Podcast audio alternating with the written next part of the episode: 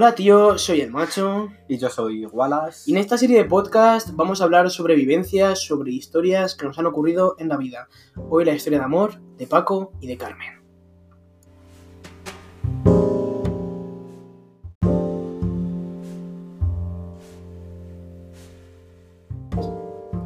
La verdad es que es una historia bastante trágica, diría yo. Lamentable. Lamentable. Digamos que el amor entre estas dos personas no era correspondido Nunca lo fue y era muy tóxico.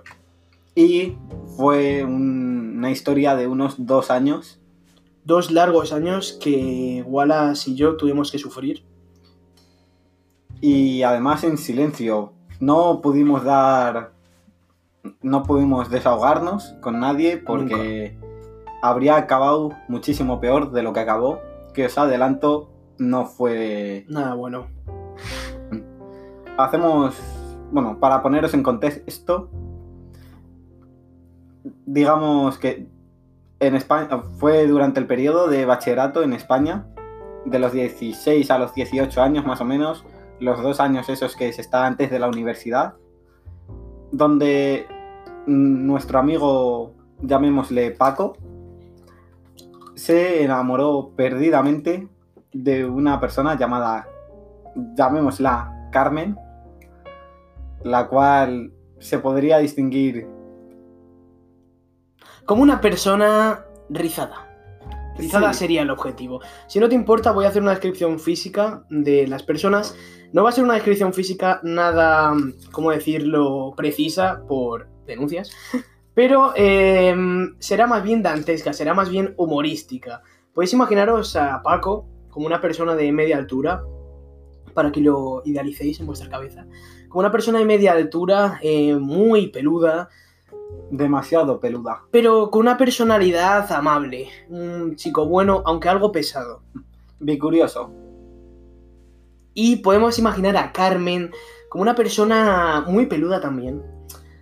Amable, al fin y al cabo, amable con, con quien quería, menos con Paco, como vais a descubrir ahora. Tímida. Algo calladita. tímida, sí. Y bueno, procedamos con el comienzo de todo.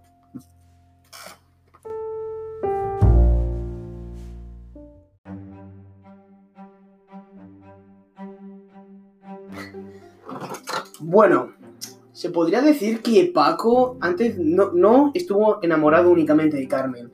Paco primero se enamoró de otra chica, una chica extremadamente lista, una chica que muchos de los que escuchéis tendréis en vuestras clases, que se sofoca por sacar un 9 y no un 10. Y bueno, esta chica eh, era muy guapa, puedo confirmar desde aquí que era muy guapa, ¿verdad, Wallace? Era realmente guapa. Además, era delegada, lo cual le otorgaba poder.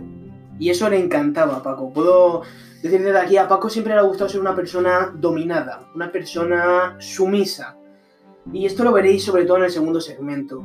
La cosa es que el primer fracaso amoroso de Paco llegó de mano de esta chica, la cual le rechazó en un descampado de nuestra ciudad, Gubinji, provincia de Ruanda. Y mm, fue un fracaso duro. Pues Paco, Paco, ¿cómo- ¿cómo terminó Paco, Wallace? Acabó llorando. Fue una triste historia, pues le destrozó el corazón sin piedad. Lo pulverizó. Posiblemente por los efectos del alcohol, posiblemente porque estaba cansada de él, pero le soltó todo sin ningún tipo de trapujo y su corazón de niño pequeño se vio pulverizado. Pulverizado totalmente. Pero Paco, que no es una persona quieta, todo lo contrario, es una persona inquieta, aunque no lo parezca, no tardó en encontrar un nuevo amor en Carmen. En Carmen, Wallace, ¿a ti qué te lo contó el primero? Cuéntanos cómo fue. Fue curioso, porque nunca me llegó a decir directamente el nombre. Eh, Él llegó a la conclusión de que lo suyo con la otra persona fracasó por nuestra culpa, cuando todo lo contrario. Todo fue su culpa. Nosotros el único, o sea, le aconsejamos que dijera sus sentimientos hacia ella, porque llevaba ya unos cuantos meses detrás en los que ni siquiera se había dirigido. Más allá de un hola, ¿qué tal? Uno la tío. O ¿qué tal los exámenes? O cosas así. O quieres ir a tomar el té. Y según él, si no se hubiera lanzado, ahora mismo estaría con ella. Pero Cosa que es totalmente falsa. completamente. Es una persona con expectativas muy altas que luego cae estrepitosamente. O sea, ahora lo vais a comprobar. Lo dicho, Wallace, cuéntanos cómo fue que eventualmente te dijo el nombre real de Carmen. Sí, Cuéntanos. fue dando poco a poco pistas, muy sutiles, pero debido a mi- nuestro pasado como detectives y a que le pude inter- interrogar bastante durante las clases, acabé sacando el nombre. Bueno, sí, acabé sacando quién era la persona. Y yo desde un primer momento le dije que lo tenía bastante crudo. Yo, de hecho, cuando a mí me lo contó, a mí no me lo contó Paco, me lo contó Wallace, porque siempre hemos sido como uña y carne. Él lo sabe todo, datos personales, datos muy personales, sumamente personales, longitud de ciertas partes de nuestro cuerpo. Y él me contó lo que le había contado Paco, y mi primera reacción fue decir, esto lo veo yo muy negro. Así es, así es. La verdad, lo veíamos completamente fuera de lugar, Imposible. imposible, pero me acuerdo que lo hablamos y le dije a, a- al macho, es difícil, pero es un reto para nosotros. De aquí puede salir una bonita historia. que no salió. O sea, salió una historia divertida, una historia jocosa para quien no la vivió. Pero, Pero se sufrió mucho Se sufrió por mucho. las dos partes. Sí. Es en este punto de la historia donde entra otro personaje. Este personaje se le daremos el nombre clave de Antonio. Antonio Guinola. Una persona que llevaba en nuestra vida mucho tiempo, una persona con una personalidad interesante. ¿Verdad, Wallace? Muy curiosa su personalidad. En el, en el ámbito sexual, sobre todo. Una persona tóxica, pero... A que al fin y al cabo era buena, al fin y al cabo una, una persona buena, con los que quería, una persona muy buena con los que quería, una persona de mentalidad socialista, comunista, y Por eso le gusta compartir, hacer el bien. hacer el bien, sí. Actualmente está suyos. muy feliz, está en Ciudad Real, ahora Sí. mismo, si no me equivoco, aprendiendo inglés. aprendiendo inglés, y bueno, la cosa es que la información del amor entre Paco y Carmen llega a Antonio, y Antonio fuera de ser un buen amigo como Wallace y como yo, que intentamos ayudarle en todo momento desde el respeto, desde las sombras, para que no se notara que nadie más lo sabía, él decidió seguir la senda del mal, ¿verdad, Wallace? Así es. Él era amigo de... Bueno, él estuvo detrás de Carmen y tras ver que lo suyo fracasó, Fracasó estrepitosamente, aunque siguió detrás de ella durante unos cuantos años, con más fracasos estrepitosos hasta acabar en la friendzone. F por todos los que están en la friendzone y están escuchando esto. F en el chat, por favor. F en el chat. Él seguía pensando que tenía posibilidades con Carmen y trató de sabotear completamente a nuestro amigo Paco. Y esto acabó en una pelea, una relativa pelea entre Paco y Antonio, que acabó en golpes, golpes muy encarnizados, en la puerta de un bar al que solemos ir mucho aquí en Gubinji, provincia de Ruanda, llamado El Ohio. Sí, todavía puedo recordar esa noche, fue trágica cuanto menos. Totalmente trágica, rayos, truenos, centellas. Se podría decir que fue una batalla al nivel de la del Ragnarok, de, la mitología nórdica, ¿verdad, Wallace? Completamente de acuerdo. Yo me acuerdo perfectamente que nuestro, bueno, en general nuestro grupo de amigos nos avisó, nosotros en ese momento no estábamos, Estamos grabando nuestra segunda película.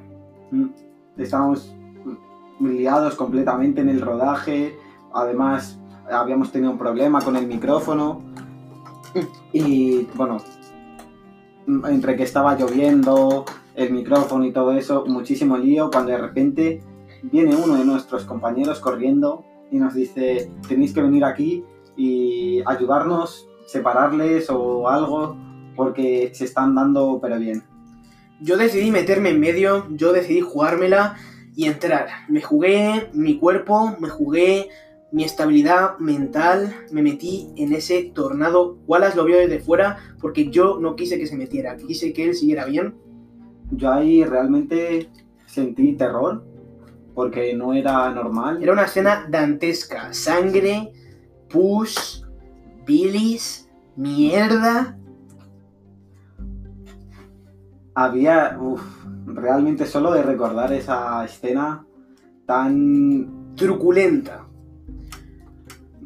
Es, no se puede parecer a ninguna película por muy gore o a ningún tipo de vídeo de snaf o cosas así. Era completamente fuera del lugar. Completamente fuera de lugar. Además el ambiente acompañaba perfectamente Sí. la lluvia, el, de noche, tan La tarde. humedad, la niebla, había La niebla. niebla era bastante Sí, densa. sí. Entonces yo decidí meterme y con mi poder blanco.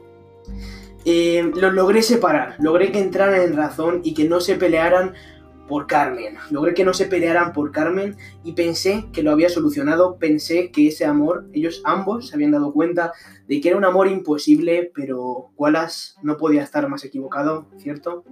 Completamente de acuerdo. Parecía todo solucionado, hablamos con los dos, llegaron hasta darse la mano, pero solo para clavarse los dos una puñalada por detrás. Mm, Realmente son un tipo de personas bastante deleznables. Sí. Ese tipo de actos, yo creo que pierdes todo el honor, pierdes tu palabra. absolutamente todo. Y realmente lo que logramos al separarlos fue retrasar el problema. Fue, fue que llegáramos al verano, a un verano largo en el cual Paco no estuvo prácticamente en nuestra ciu- ciudad, Gubinji, provincia de Ruanda, y que nuestro otro amigo Antonio cambiara un poco de grupo de amigos, ya que tuvo problemas. Ya hablaremos en profundidad de nuestro buen amigo Antonio, el cual va a volver a tener protagonismo en el siguiente segmento, que sería segundo de bachillerato en el Instituto Las Carmelitas. Paco y Carmen, parte 2.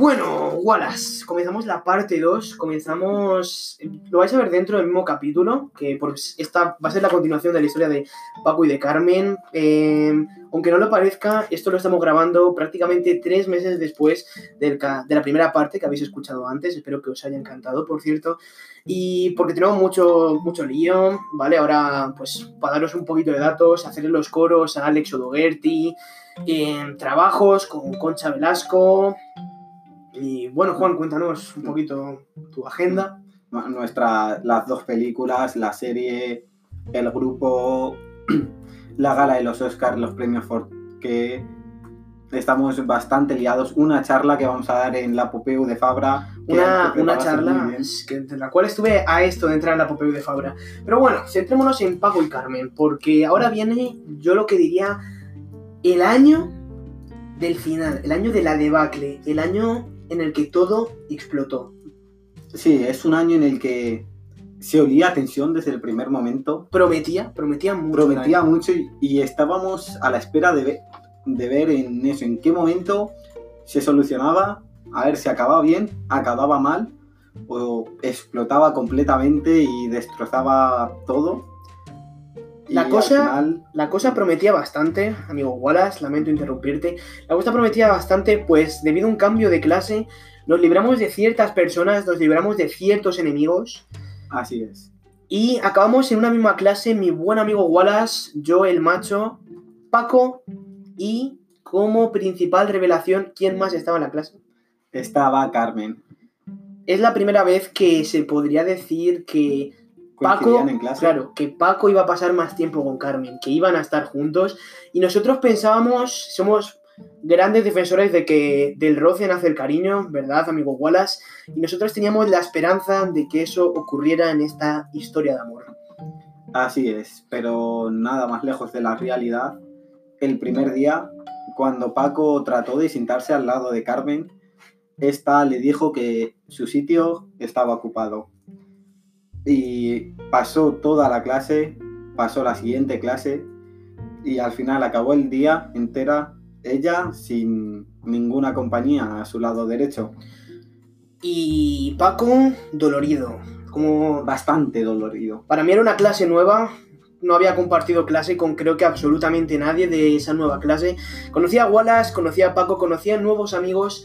Y mm, yo siempre me he caracterizado por ser un buen samaritano, por querer ayudar a los demás, por tener una infinita bondad. Y decidí sentarme con Paco. Con Paco y otro buen amigo mío. Nos sentamos en la última fila. Y ahí se podría decir que empezó el capítulo de maduración fallida de Paco. Eso es. El macho me dijo que iba a tratar de convertir a Paco en un hombre. Iba a transformarle poco a poco, dándole clases, Tips, ejercicios, tips. consejos. Y si con otras personas funcionó bastante bien, con Paco, aunque le mejoró bastante, era un proyecto muy verde y no terminó de cuajar, digamos.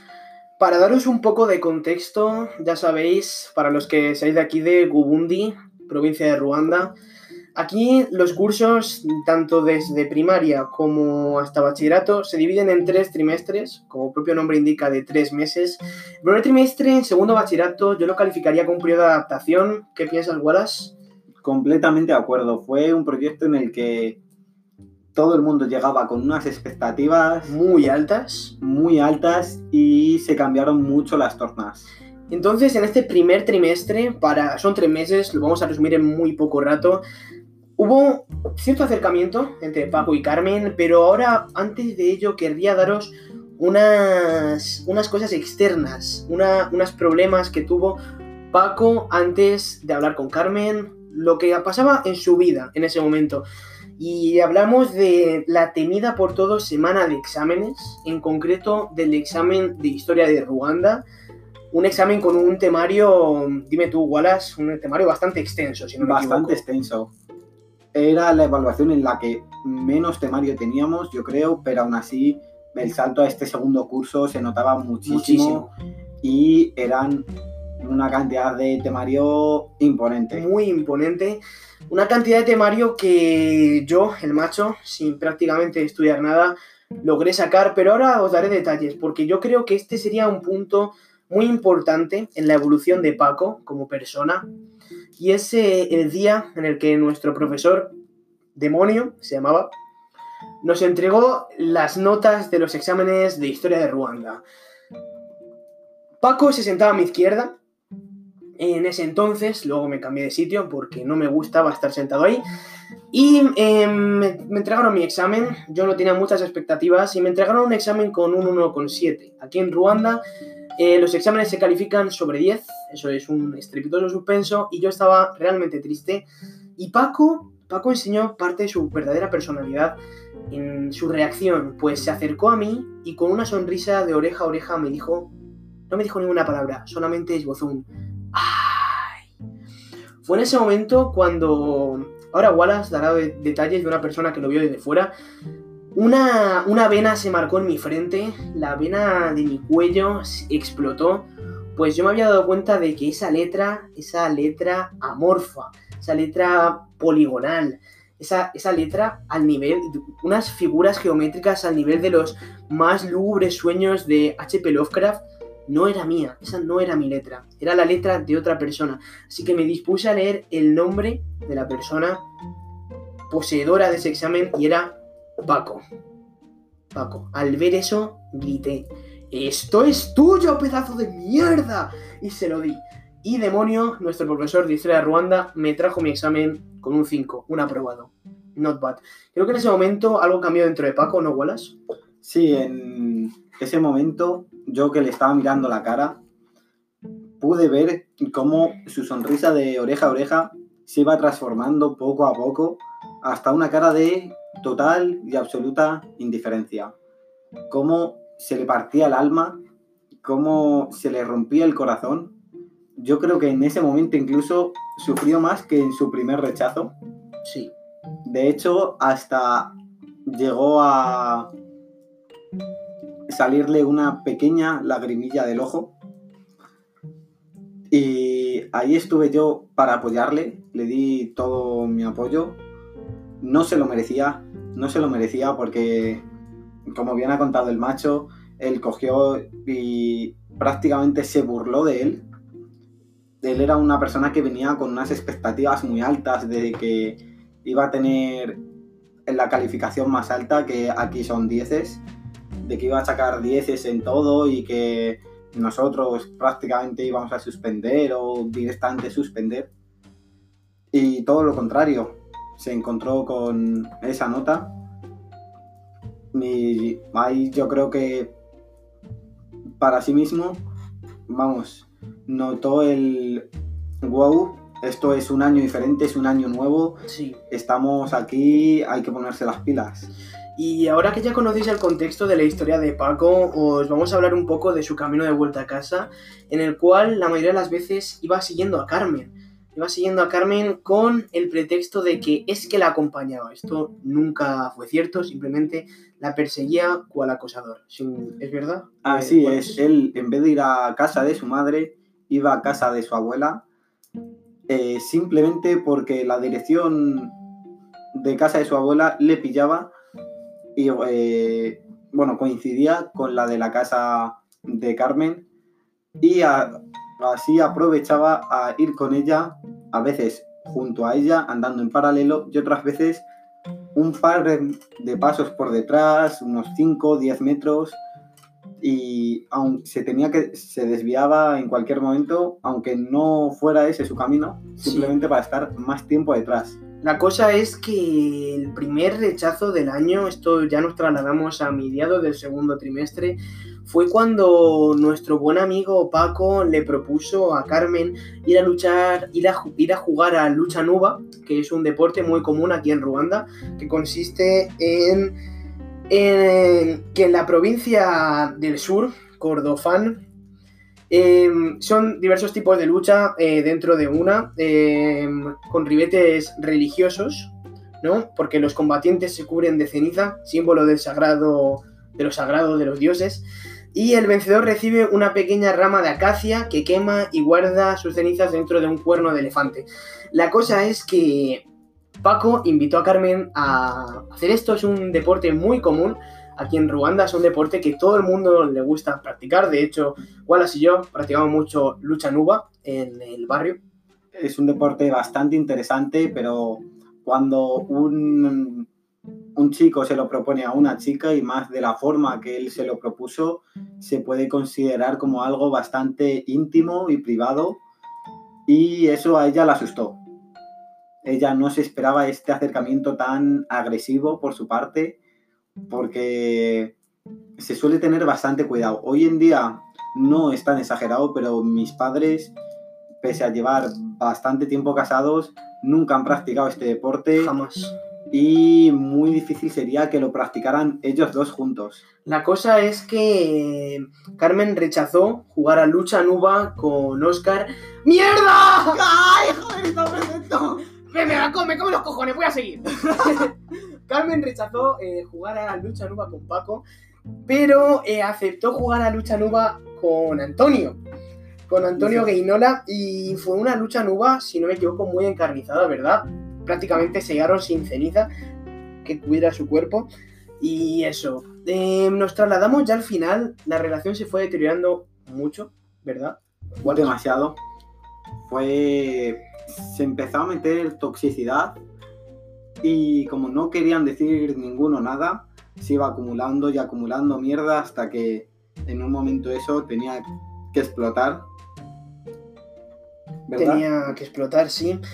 Y eventualmente terminó explotando en la cena de fin de curso de ese año. Háblanos un poquito de esa cena. Eh, si puedo hacer un pequeño paréntesis antes, eh, hemos comentado que Paco acompañaba a Carmen a su casa. Eh, un día, Carmen, o sea, Carmen solía salir más tarde y Paco antes, pero Paco la esperaba a la salida. Entonces, un día de estos, Carmen salió antes, raro en ella, porque normalmente en recoger se tiraba mucho y luego se quedaba hablando con amigas y tal. En este caso salió antes. Y Paco le puso por WhatsApp, ¿por qué no me has esperado para ir a tu casa? Que te acompaño. Y esta le mandó un audio que le destrozó completamente, en el que decía literalmente, yo no te esperaba, simplemente coincidíamos, pero ya está. Y no Yo- quiero hacer lucha nuba contigo jamás. Este, tras ese audio, le declaró su amor y ella fue tan cruel de decirle, lo siento mucho, no te quiero hacer daño, porque sí que es verdad que es una persona que no se la ve con ganas de hacer daño, pero le dijo, ni aunque fueras el último hombre en la tierra, haría lucha nuba contigo. Y eso aquí en Ruanda es un rechazo estrepitoso. Trasladándonos de nuevo a la cena de fin de curso, aquí en Ruanda, comimos Igisafurilla, una comida muy típica de aquí de Ruanda, eh, compuesta de pollo, boniatos, maíz, guisantes, mijo, plátano macho, mandioca y de postre frutas. Yo notaba a Paco muy pegado a su móvil, un ruandés P20 Lite, un móvil de marca ruandesa de aquí, y yo decidí quitárselo porque aquí en Ruanda es costumbre que cuando estás con tus amigos y compartas con ellos no estés con tu teléfono, ¿verdad, Wallace? Así es, aquí la cultura en cuanto a los móviles es como muy cerrada. Muy cerrada. Los dioses, los dioses creadores de la lucha nuba están muy en contra de los móviles.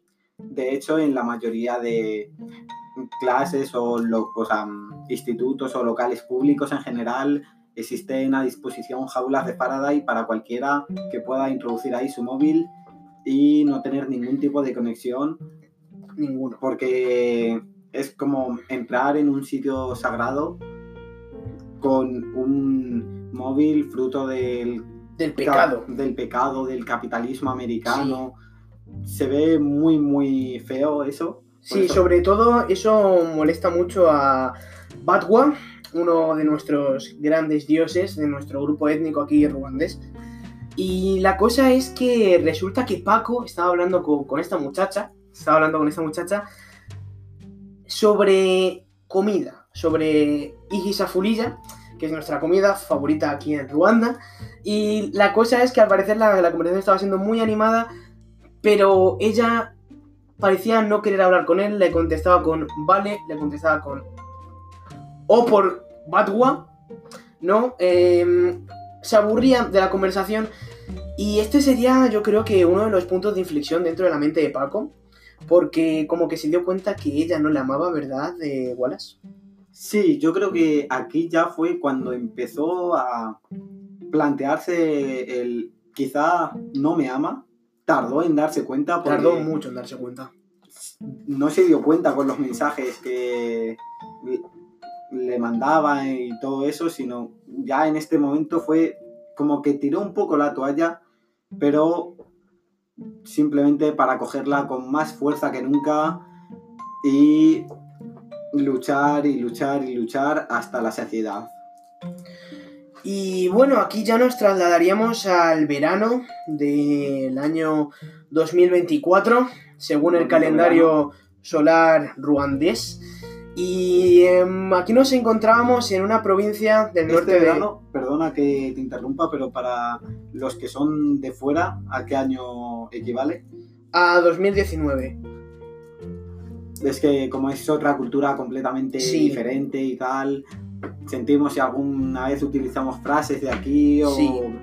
Nos encontrábamos en concreto en la zona norte de Ruanda, en Byumba, para ser más exactos, en la ciudad de Rewenhansa.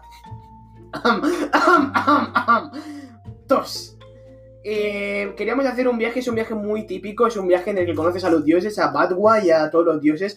Comemos mucho Igesafurilla y nos lo pasamos genial. La cosa es que ninguno llevó teléfonos a ese viaje, ¿verdad, Wallace? Ninguno. Ninguno. Excepto, Paco. ¿cómo no? Pa- Paco Siempre tenía que llevar su Ruandei P20 Lite. Y se la pasaba todo el rato hablando con Carmen.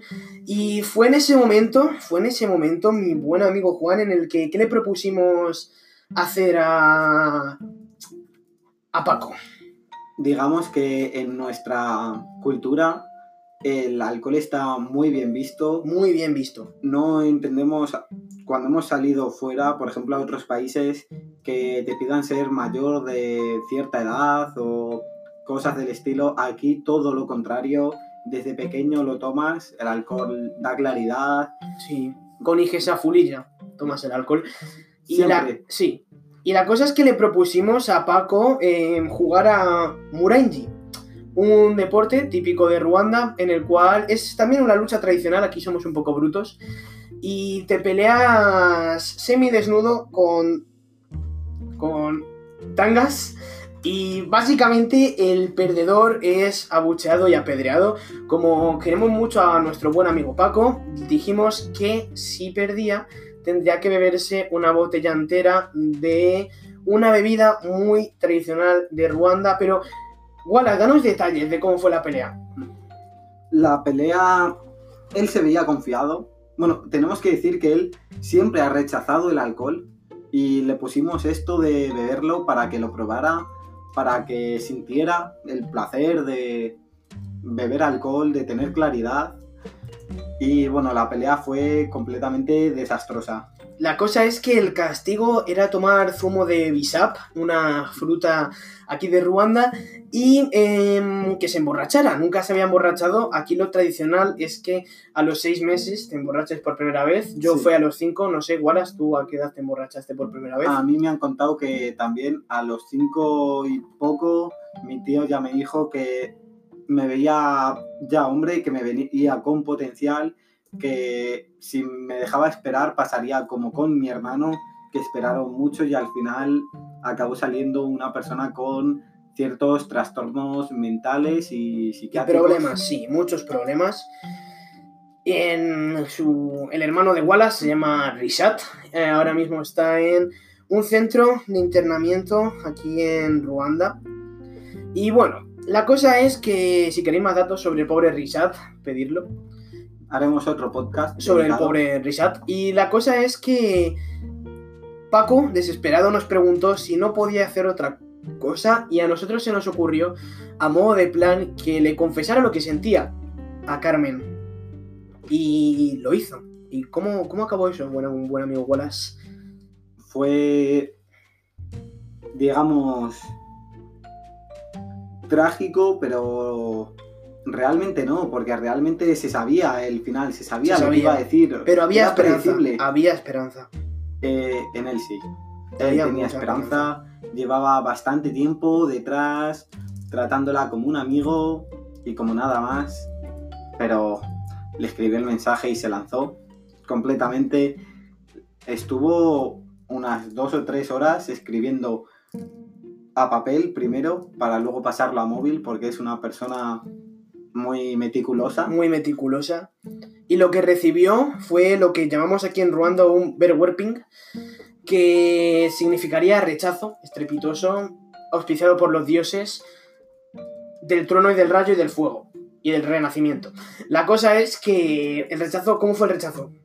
Eh, digamos, bueno, ¿cómo fue el rechazo por parte, o sea, Por parte de, de Carmen, ¿qué le dijo Carmen? Eh, básicamente le dijo eso, que le rechazaba poniendo a los dioses de por medio, que cuando nombras a un dios es para acabar completamente. completamente. Mis padres se divorciaron diciendo Badwa tres veces. Por lo que esta chica no se andaba con chiquitas. Lo dijo sin exagerar, fue un audio de media hora diciendo Batwa, Batwa, Bat. No lo voy a decir más veces porque no, No quiero ofender a los dioses. Y la cosa es que Paco se tomó esto muy mal, muy mal.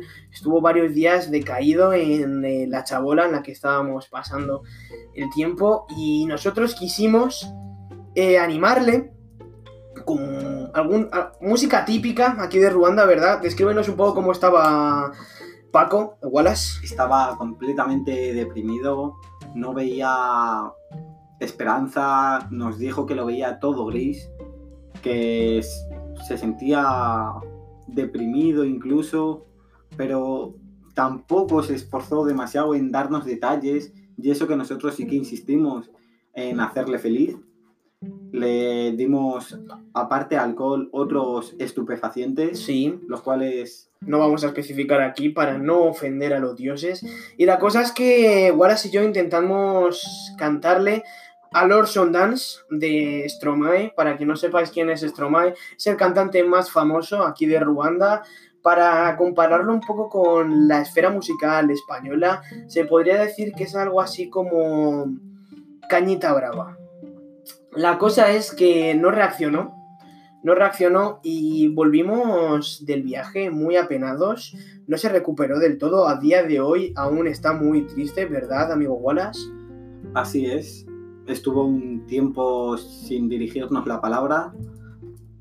En la vuelta incluso, en locomotora, el otro compañero que vino con nosotros también se enfadó debido a una pequeña broma Muy pequeña. sobre comprar... Eh, Bulingi, que es pan en ruandés. Eh, la cosa es que a día de hoy ha pasado un tiempo desde lo ocurrido.